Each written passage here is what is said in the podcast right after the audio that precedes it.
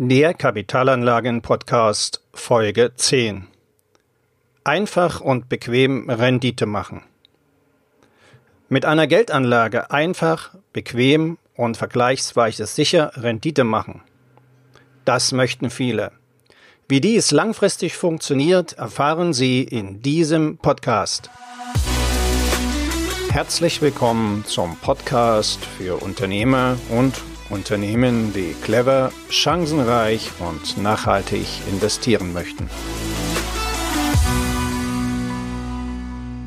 Gelegentlich hört man folgende Meinung. An der Börse Geld anlegen, da muss man sich mit beschäftigen. Bei Aktien, da muss man den richtigen Zeitpunkt erwischen. Börse, Börse, das ist nur was für Profis. Wer von Ihnen hat das nicht selbst schon mal gedacht? Wer von Ihnen hat das nicht selbst schon mal gehört? Aber was können wir als Laien tun, um auch wie ein Profi satte Renditen zu kassieren? Schon seit Jahren bekommen wir keine Zinsen mehr auf unser Erspartes. Warum bekommen wir keine Zinsen? Die Antwort ist einfach. Hören Sie zu. Jede Bank hat ein Konto bei der EZB. Geld, das am Ende eines Tages bei einer Bank übrig bleibt, wird automatisch bei der EZB eingelagert. Und dafür müssen die Banken dann Zinsen zahlen. Die EZB will aber, dass möglichst viel Geld im Umlauf ist. Möglichst viel Geld soll investiert und für Konsum ausgegeben werden. Geld, das bei den Banken liegt, wird nicht in der Wirtschaft verwendet. Daher werden auf dieses Geld Strafzinsen erhoben. Die EZB will damit erreichen, dass das Geld investiert bzw. für Konsum ausgegeben wird. Und diese Strafzinsen geben die Banken an ihre Kunden weiter. Die Hausbank nennt das dann Verwahrgebühren. Mit der Corona-Krise ist zu erwarten, dass sich diese Entwicklung noch lange fortsetzt. Damit mein Geld also sich vermehrt, muss ich also investieren. Und da bleiben nicht viele Möglichkeiten. Welche Möglichkeiten außer Immobilien gibt es denn? Nun, Investmentfonds sind eine davon. Das Wort Fonds kommt ursprünglich aus dem Französischen und bedeutet Kapital. Fonds dienen der Kapitalanlage. Beim Kauf von einzelnen Aktien werden gezielt Wertpapiere eines ganz bestimmten Unternehmens erworben.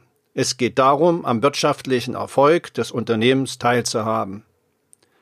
Zum einen über die Erhöhung des Wertes der Akte, also den Kursanstieg, zum anderen die Beteiligung an den Gewinnauszahlungen, also den Dividenden.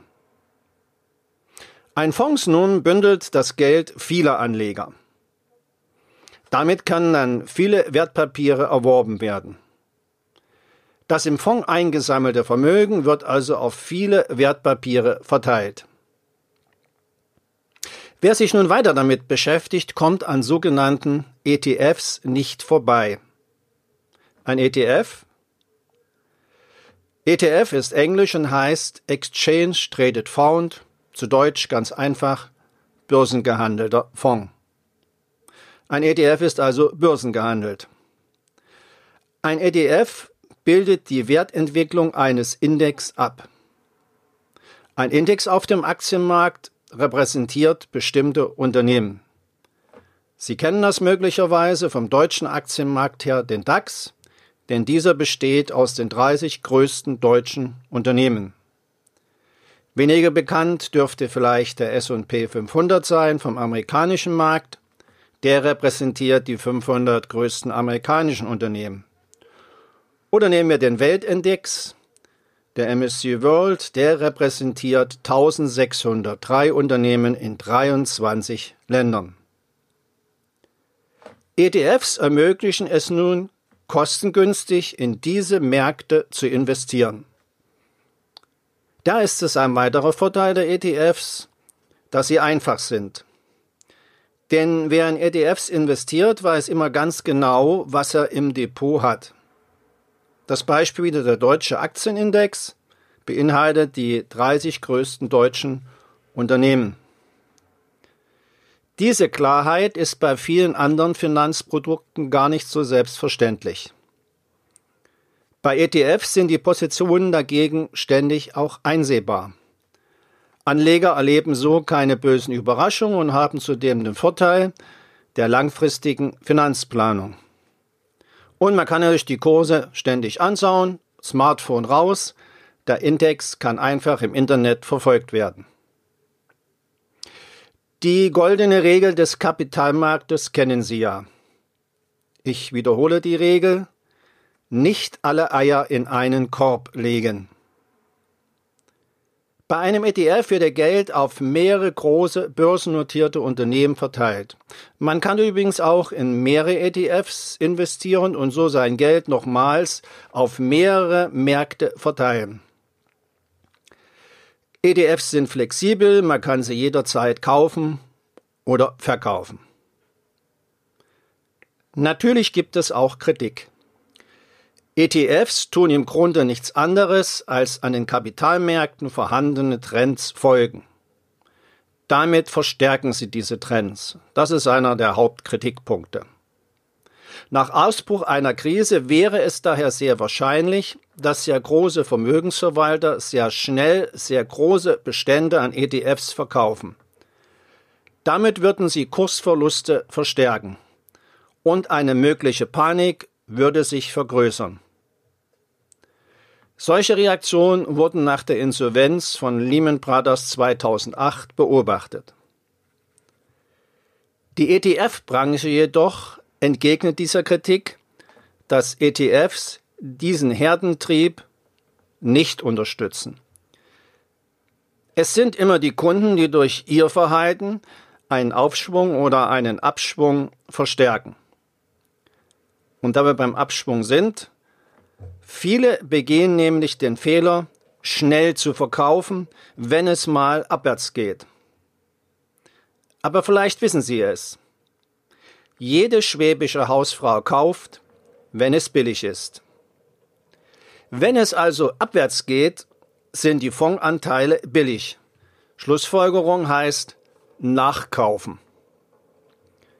Statistiken zeigen zudem, Je länger ein Fonds läuft, je geringer ist das Risiko von Verlusten. Nach 15 Jahren sind kaum noch Verluste bezogen auf den angelegten Betrag möglich. Das ist wichtig zu wissen, wenn man beispielsweise für die Altersversorgung plant. Natürlich sollte nicht das gesamte Vermögen in Aktien angelegt werden. Ein Teil des Vermögens kann als Reserve auf dem Bankkonto verbleiben. Die staatliche Einlagensicherung beträgt 100.000 Euro. Die meisten Banken erheben auch erst ab diesem Betrag eine Verwahrgebühr.